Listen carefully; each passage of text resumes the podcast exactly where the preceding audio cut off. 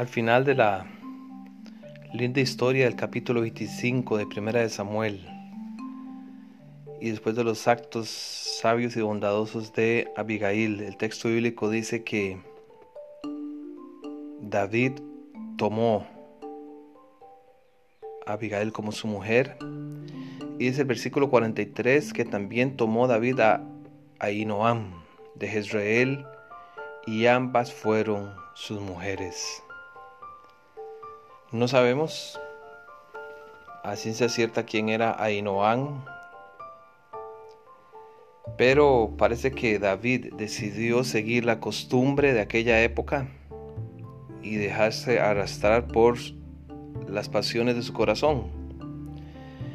Y entró en la poligamia, algo que está claramente en contra de la voluntad de Dios Cuando él finalmente llegó a Hebrón, durante, luego de la muerte de Saúl y durante el reinado de su hijo Isboset, y él empezó su reinado en el sur de Israel, en esta ciudad.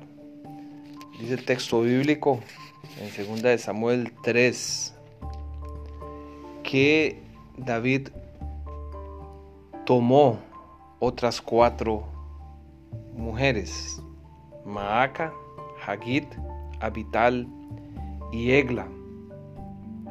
Pero no terminó ahí. Después, cuando él se movió a Jerusalén y estableció ya el reino de Israel, dice en 2 Samuel 5:13 que David tomó más concubinas y mujeres de Jerusalén. Que después de que vino de Hebrón y le nacieron más hijos e hijas. Si dice más concubinas y mujeres, lo mínimo en el plural serían dos concubinas y dos mujeres. O sea, al menos David llegó a tener diez mujeres consigo. Siguiendo la costumbre, y la Biblia se limita simplemente a narrar las decisiones de estos hombres que eran como nosotros, buenas personas de fe, pero también hombres como David cometieron terribles errores. Y el punto álgido en la vida de David fue cuando él cometió adulterio con Betsabé. Y en 2 Samuel 11. Y además de eso, finalmente para tratar de arreglar el problema, envió a morir a su esposo Urias. El profeta Natán lo reprendió, capítulo 12, y le profetizó que las esposas de David era una actitud incorrecta y que ellas le serían de alguna manera quitadas. Esto se cumplió cuando Absalón se rebeló contra David. Él huyó y dejó a sus diez concubinas, le hace 2 Samuel 15, 16, a cargo del palacio. Y Absalón, bajo el consejo de Aitofel, abusó de estas mujeres públicamente. Esa experiencia para David fue terrible y se ve su actitud de humildad cuando él iba abandonando la ciudad de Jerusalén, subiendo el monte de los olivos, que iba llorando, iba